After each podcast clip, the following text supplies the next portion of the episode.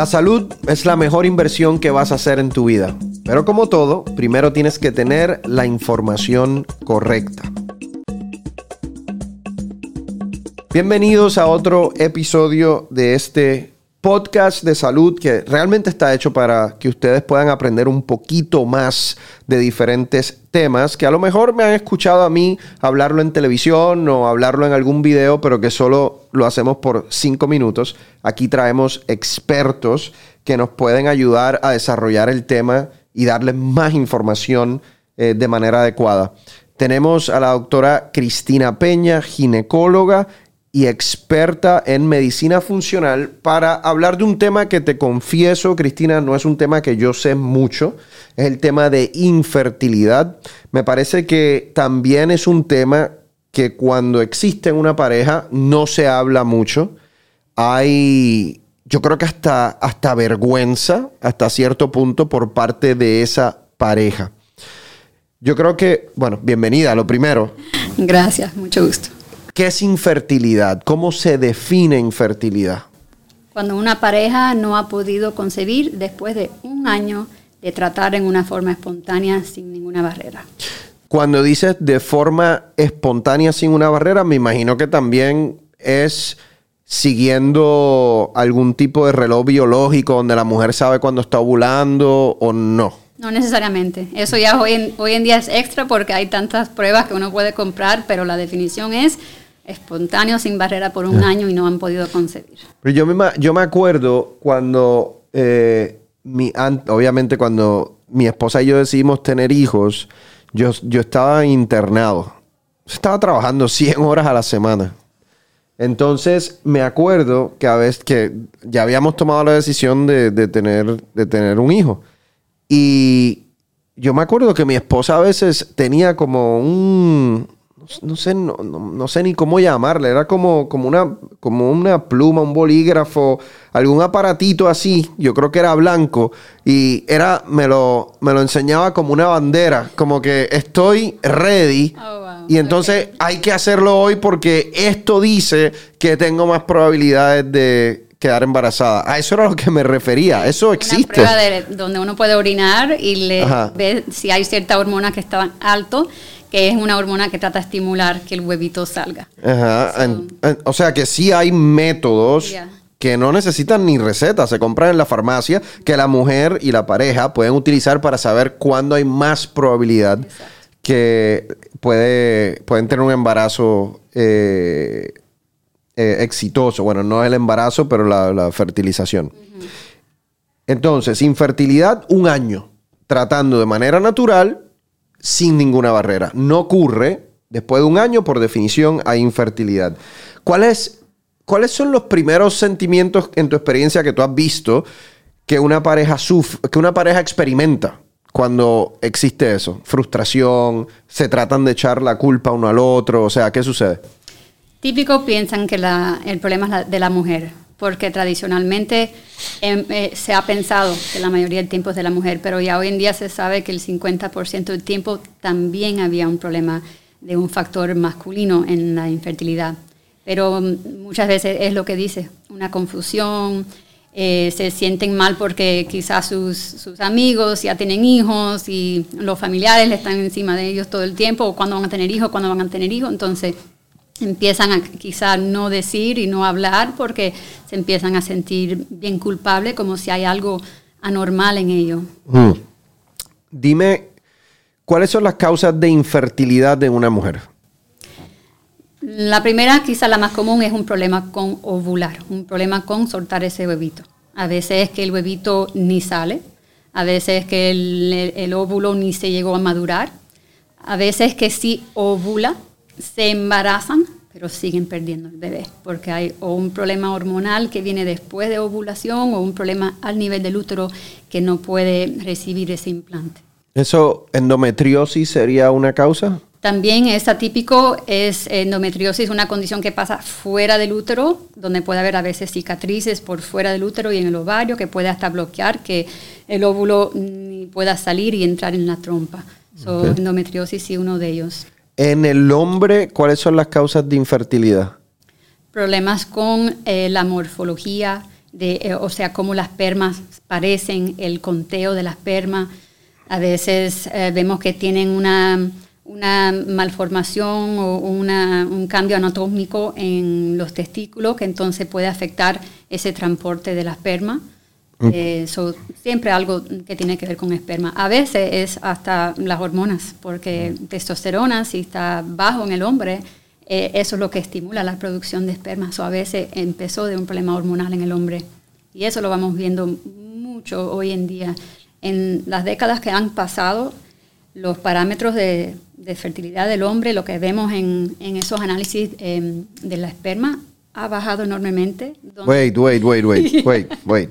El conteo de espermatozoides de los hombres está bajando con las décadas, con el tiempo. Sí, yes, significante. ¿Por qué? se está atribuyendo a cosas que pueden estar en nuestro ambiente, cosas que está hasta en la comida, que está afectando las hormonas del hombre, vacunas, eh, por ejemplo, también estas mismas, para no entrar en una cosa controversial, pero las vacunas de COVID eh, directamente e indirectamente eh, afecta. Pero vacunas hemos tenido todo por mucho tiempo. Pero no la, mm, la están haciendo diferente. por ejemplo, lo que vemos ahora en esta década y en la pasado, estamos hablando de vacunas de hace 20 años que se le dieron a esos niños. Esas vacunas vienen de mm, raíces donde usaron genética de fetos y estamos viendo muchas mutaciones por esa razón. Ok, ok. Y entonces se, se ha visto, cuando tú dices que se ha visto en los hombres una disminución en el conteo de espermatozoides, ¿eso también quiere decir que en los últimos 20, 30, 40 años se ha visto también una disminución en el nivel de testosterona o no? Sí. O sea, eso va de la mano. Baja la testosterona, baja el conteo de espermatozoides. Entonces ven acá, que, que le decimos todo el mundo a utilizar boxers o algo así. Yo siempre, eso, yo me río, pero te lo juro, yo he visto hasta episodios de Seinfeld en donde se habla de este tipo de, situación en donde el hombre dice, tengo el conteo de espermatozoides bajo y es porque estoy utilizando ropa muy pegada, ropa interior muy pegada, tengo que utilizar boxers para que la temperatura en los eh, testículos sea más fría, o sea, que, que baje y eso me ayuda. ¿Eso es un mito o eso es...? No, es cierto, lo vemos hasta en los ciclistas que cuando los testículos están bien pegados al cuerpo, entonces cogen el calor del cuerpo y ese calor daña la esperma. Es la razón que los testículos tenían que bajar después que el, niño nace. So, a veces le decimos al, ciclista, mire, eh, están tratando de embarazarse en la semana que su esposa está... No ciclismo. Ahí nada, sí, no ciclismo. O sea que el ciclismo, ok. De hecho, otra de las, otra de esos, que puede ser un mito, no lo sé, pero uno lee tantas cosas y uno como médico a veces no sabe, imagínate la gente que lee internet, decía, nunca trabajes para el hombre, nunca trabajes con tu computadora que la pongas en tu, en tu falda encima de tu, de tu parte privada, ¿no? Porque eso tiene calor y eso te va... ¿Mito? No, también verdad. Ah, miren, miren, ok. O sea que, ok, entonces ya ahora me fui por esta tangente, pero ya mismo vuelvo a lo otro. Pero entonces de repente los hombres deben hacer lo que está de moda ahora, que son los cold plunges. El meterte en, en, la bañera está de hielo. No creo que eso es una solución. ¿No? Eso es el otro extremo también de temperatura. No queremos extremos de temperatura. Típico de los hombres, ¿ven? Extremos. Eh, ok, entonces hay razones para la mujer ser infértil, hay hombres, hay razones para los hombres ser infértil. Cuando una pareja llega donde ti, que ya cumplen con esa definición de infertilidad, ¿cuál es el proceso? Ahí empiezo con muchas preguntas de cómo es el ciclo de la mujer, si cuántos días sangran, cuántos días ven de, ese flujo cervical, que son los días que uno eh, está fértil, si voy viendo que hay problemitas ahí o hasta me empiezan a dar síntomas de síntomas premenstruales que antes del ciclo se ponen deprimidos, cambios de hasta movimientos intestinales, se ponen más estreñidas. Esos tipos de cambios me van diciendo que puede haber cosas físicas en, la pelvis, que como una endometriosis, o que aquí hay un desbalance hormonal. Entonces le empiezo con ah, análisis de sangre. No es solamente un panel de sangre que se debe de hacer porque Las hormonas varían todo el mes y hasta durante el mismo día cambia. Mm, eh, se hace varios diferentes mm, laboratorios de sangre en diferentes tiempos del ciclo menstrual, ultrasonido pélvico. Hago siempre también chequeos de infección vaginales. Muchas veces hay una infección que está ahí oculta, que nunca se dieron cuenta o pensaban que el flujo que tenían ellas era un flujo normal porque lo tenían de tiempo. Y al hombre entonces empiezo también con hacer laboratorios de sangre, análisis de la esperma, también hasta buscando infección en el hombre también. ¿No, ¿No te has encontrado que los hombres tienden a ser un poquito más como, doctora, ¿y usted por qué me va a hacer pruebas a mí? O sea, un poquito más ese, em, ese sentimiento de macho, ese o sea, es, eh, ese comportamiento tradicional que no nos ayuda realmente, pero me imagino que tú lo ves en esa situación. ellos se sienten como que el problema no es de, no son ellos, ellos se sienten perfectamente bien y el problema es de ella. Yo lo que siempre digo es como el 50% del tiempo siempre también hay o a la misma vez un problema de ella y de él o a veces él solo fue el problema. O como el 50% del tiempo ellos están involucrados, yo recomiendo que ya empiecen los estudios desde ahora porque tengo tantos casos que el hombre dice, no, no, no, vamos a hacer todo lo de ella, y cuando ya yo le veo el problema de ella y quizás se lo soluciono, ahora vemos que siguen con infertilidad, y entonces han perdido tiempo. Claro. Porque, él se pudo ya haber hecho su chequeo, ya yo le hubiera encontrado algo y a ambos le estoy arreglando y ayudando el problema para que cuando ya estén listos, es, no ha pasado seis meses y están en lo mismo. En, en tu experiencia, Cristina, cuando una pareja está pasando por eso, ¿empiezan a tener problemas entre ellos o no? Sí, muchas veces. Lo veo más, honestamente, en pacientes que empezaron a hacer hasta tratamientos de infertilidad artificial. Parte porque esos tratamientos causan tantos cambios físicos en ella, inyecciones, hormonas que le ponen a niveles altísimos, le cambia a ella su sentido de humor, engordan, se sienten horribles. El hombre inyectándola ve que le está lastimando y él se siente mal y no quiere seguir lastimándola y también esos, esos procedimientos son tan costosos que entonces van viendo que se les va yendo los ahorros y no ven resultados. Entonces, la mayoría del tiempo yo veo que ya la mujer empezó ese proceso. Ella dice, aquí yo voy a seguir esto hasta el final. Y el hombre ya empieza a dar un paso hacia atrás diciendo, quizá de verdad no queremos esto tanto como antes porque están viendo que ella se está sintiendo mal, la está lastimando y la economía se está afectando. ¿Cuánto, en promedio más o menos cuánto gasta una pareja en, esos procedimientos de eh, inseminación artificial? Más de 30 mil dólares. En, solo un tratamiento. Medicamentos nada más son 10 mil. ¿En un tratamiento? O, ¿le, puedo decir como en un ciclo? Como en un ciclo, exacto. 30 mil dólares. Más, a veces 10 mil dólares son los medicamentos. Y puede ser que no funcione. Y después tienen que repetir cada oficina yo he visto ofrece diferentes paquetes. A veces le dicen, ellos miran cuál es el pronóstico que va a funcionar. O sea, si es una mujer de veintipico de años, lo más probable es que va a funcionar porque ella en cuestión de tiempo era algo mínimo, se iba a embarazar de todas maneras. Entonces, como ven que ella tiene más chance que va a eh, responder al primer ciclo de ellos tratar, quizá le cobran eso y no le dan mucho paquete.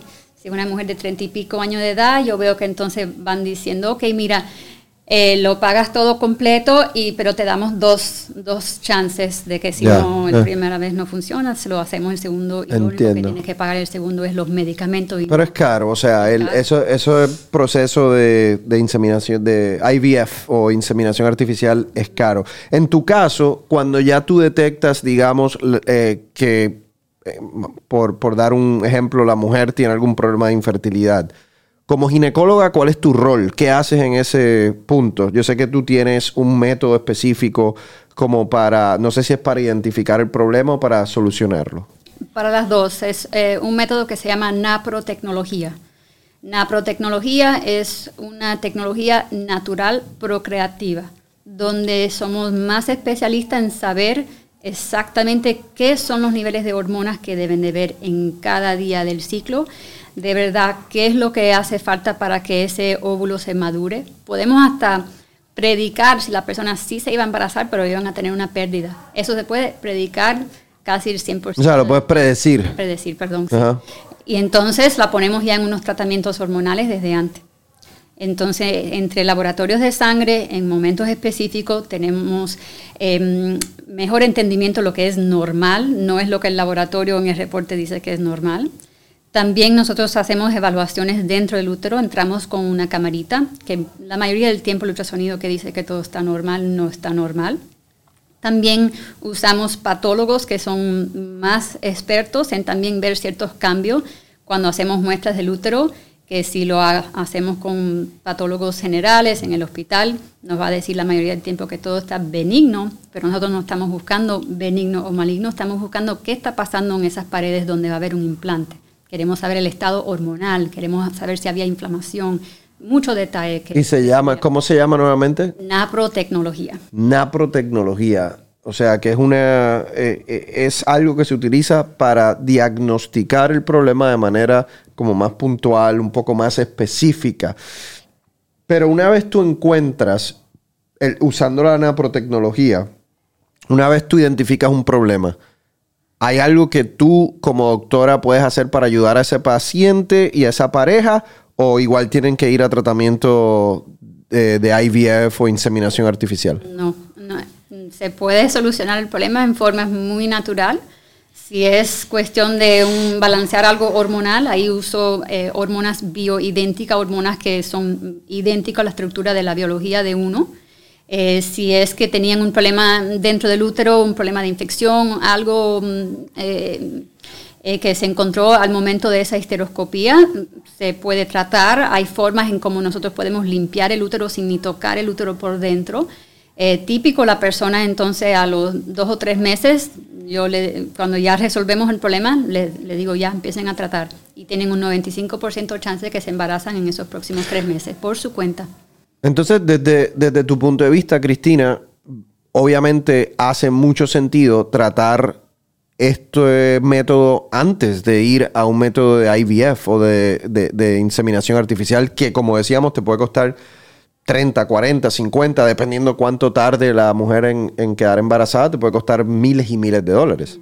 Los estudios que hicieron en naprotecnología demostraron que si una mujer viene a nosotros antes de esos métodos artificiales, el chance que se puedan embarazar por su cuenta más de hasta una vez es mucho más alto que si una mujer va a esos tratamientos primero y después regresa. Todavía yo tengo muchos casos que han venido de esos procesos artificiales que no pudieron entonces embarazarse y vienen aquí y las ayudamos y se embarazan y se sorprenden. Para estar claro, como doctora, ¿tú estás en contra de la IVF, eh, inseminación artificial, o, es que lo ves como la última alternativa?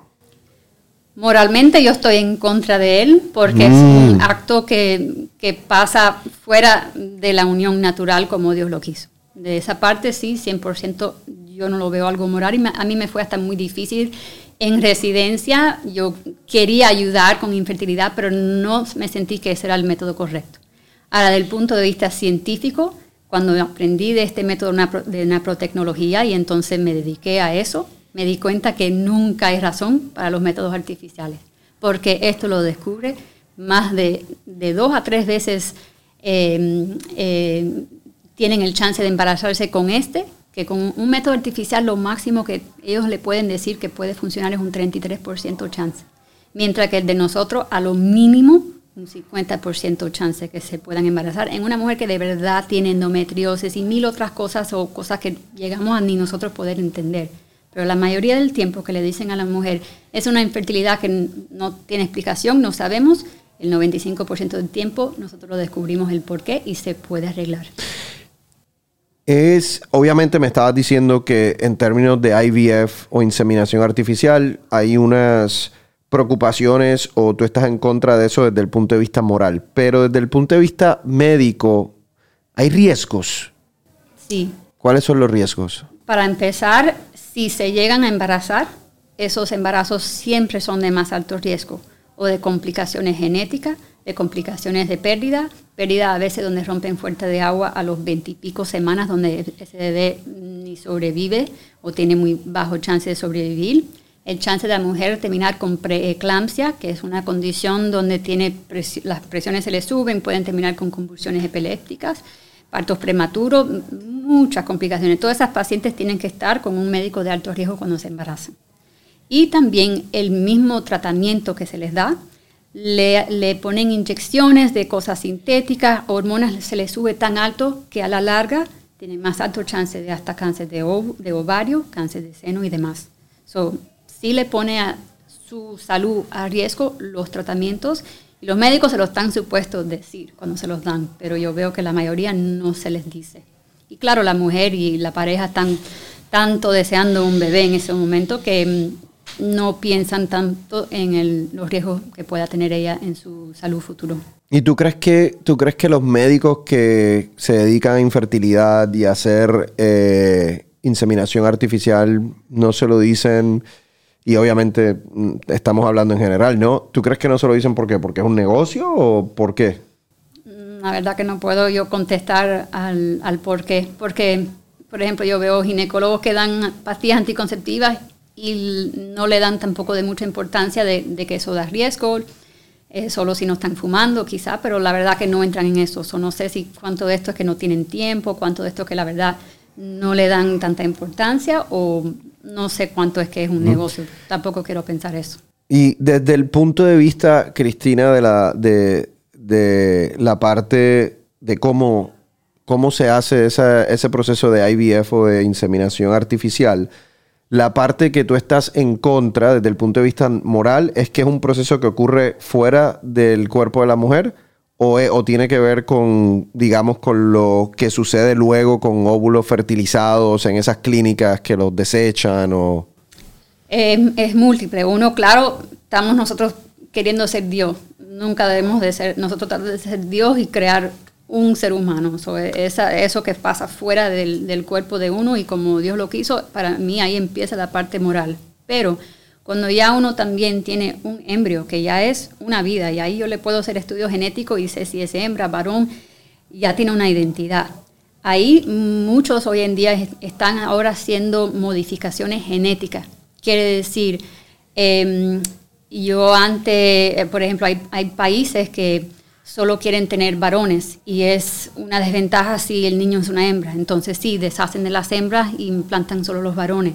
Si ven que el bebé puede ser que iba a tener un cambio genético, un cambio que tampoco es algo que le iba a causar dificultades en su vida. Por ejemplo, usted y yo, los dos tenemos mutaciones genéticas, pero funcionamos como seres humanos normales a veces una persona puede ver que el bebé, el feto, el embrio mm, genéticamente tenía una mutación y dicen, no, no, eso es un nene con. Pero eso se puede. O sea, cuando tú estás haciendo IVF o inseminación artificial, los padres pueden decir, lo quiero varón, o lo quiero hembra, o lo quiero, bueno, me estoy exagerando quizás, o lo quiero rubio, o lo quiero alto, o lo quiero... Azules, esto lo... Eso, eso lo hacen. Que llegue a esta altura, sí, todo no quiere decir que... Eso no lo hablan, porque yo conozco personas que han hecho inseminación artificial y yo no sabía que durante el proceso había modificación de esas características. No que el médico lo puede modificar, sino que cuando ya se crearon esos embrios, ya les trajeron a la mujer el huevito, el óvulo y al hombre la esperma, lo unieron en un contenedor y están en el laboratorio. Ahora ahí se le hace estudios. Y si es a esos diferentes bebés, que básicamente embrios que ya tienen ahí, los padres dicen, yo quiero uno que tenga ojos azules, yo quiero uno que va a ser rubio. O sea, hay un científico en, esta en este lugar que llama a los padres, le dice los resultados y, y hay una conversación de si hay algo que se puede cambiar. No sabía. El paciente le dice al médico, esto es lo que yo quiero y si en los embrios eh, uno de ellos salió como ellos querían, ese es el que entonces le implantan a ella.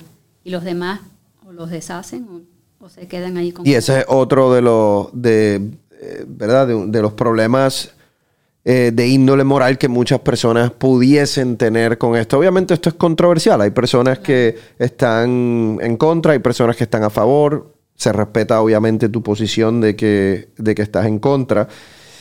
La pregunta que te hago es, si el método que tú estás haciendo natural para tus pacientes no funciona y tu paciente decide hacer eh, IVF o inseminación artificial, tú les dices que no puede ser su doctora o cómo, qué haces en ese punto, porque si no estás de acuerdo con eso, ¿cómo sigue siendo su doctora? Yo lo que les digo es, si al final esa es su decisión, decisión absolutamente lo, respeto y lo que le digo es, cuando te llegues a embarazar, si te llegues a embarazar, regresa y yo trato de ayudar, porque en ese primer trimestre hay mucho chance de pérdida de hasta ese bebé, diferentes razones, incluyendo que el útero no estaba ni preparado suficiente para recibir ese implante. Cosas que en eso, por la naprotecnología, yo puedo ayudar. Siempre voy a querer tratar de, ayudar la vida de un bebé, un inocente, y claro, ayudar a mi paciente. O sea que tú sigues envuelta, aunque, aunque tengas ese conflicto moral y no estás de acuerdo, sigues tratando de ayudar de la manera que tú puedes ayudar. Siempre. Entiendo. Este problema de infertilidad, Cristina, ¿cuán, común es? Muy común y más y más eh, con cada década. Como, como habíamos hablado em, en otro episodio, el conteo hasta de la esperma del hombre ha ido bajando y lo mismo vemos con la mujer, muchos más cambios hormonales vemos en la mujer, mucho más obesidad también vemos en la mujer mm, por el estilo de vida de nosotros, los que comemos aquí. Todo eso ha, ha causado que va subiendo la infertilidad. En mi oficina, como yo soy experta en esto, lo veo muy frecuente. Todo el tiempo. Eh, pero no le puedo dar una estadística específica para decirle en general. Pero, pero, cada vez está... Entonces, factores de riesgo, por ejemplo, en la mujer, factores de riesgo para infertilidad, no de los estudios que se hacen, sino dijiste uno que es obesidad. Eh, ¿Cuáles más hay en términos de estilo de vida? Eh, diabetes, cualquier, y a veces prediabetes, algo muy grande que vemos ahí. Si tienen endometriosis, eso si una mujer se está quejando de mucho dolor con menstruaciones, a veces hasta dolor que sigue hasta los días siguiendo, cuando ya la menstruación se ha terminado, son sospechas que pueda tener esta condición endometriosis, algo que no se ve con laboratorios ni ultrasonido, hay que tener una sospecha para ir a hacer otros estudios. Eh, si tienen una infección oculta que no lo saben. Eh, ¿Uso de droga o algún tipo de droga que pueda bajar la infertilidad? Eh, sí, incluyendo hoy en día marihuana, que es algo que es más común hoy en día que yo veo. La marihuana, la marihuana disminuye eh, fertilidad en mujeres y en hombres o en mujeres. Sí, en los dos. Ok. ¿Fumar? Eh, cigarro. lo vemos, eh, sí, en la mujer y en el hombre, pero hasta más en el hombre vemos que afecta más la nicotina. Bueno, y para, para concluir, Cristina, si, si, si tú tuvieses que decirle a una pareja, a las mujeres, en específico, ¿a qué edad tú crees que sería la edad ideal para tratar de quedar embarazada? Porque obviamente lo que estamos viendo, especialmente en nuestra sociedad aquí en Estados Unidos, es que las mujeres están esperando mucho más por lo que sea, porque el costo de la vida es más alto, porque profesionalmente tienen más ambiciones, y eso es válido también, eso es válido. Pero desde el punto de vista biológico, o sea, desde el punto de vista médico, biológico, fisiológico, la edad perfecta para quedar embarazada es? Los veintipico. Trata de siempre estar en los veintipico. Técnicamente le decimos a la paciente desde los 35 en adelante, tienen un poco más alto chance que venga un bebé con un problema anatómico, una anomalía genética, entonces tratamos que sea antes de 35. Pero como hoy en día estamos viendo más y más infertilidad, yo les digo, empiecen desde los veintipico. El cuerpo está más sano, los óvulos están más jóvenes. Y si vas a tener problemas de infertilidad, que te va a tomar más tiempo y vas a querer dos y tres, empieza ya desde los veintipico. Perfecto. Bueno, qué tema súper interesante. La verdad era un tema que, mm, como no practico eh, en, ese ambiente, no, no es algo que veo de manera frecuente. Así que Aprendí bastante yo también. Eh, y espero que ustedes también hayan aprendido sobre este tema de infertilidad gracias a la doctora Cristina Peña, ginecóloga, experta también en medicina funcional aquí en Miami, Florida. Muchísimas gracias. Gracias. Bueno, y ustedes hasta la próxima, hasta el próximo episodio. Gracias.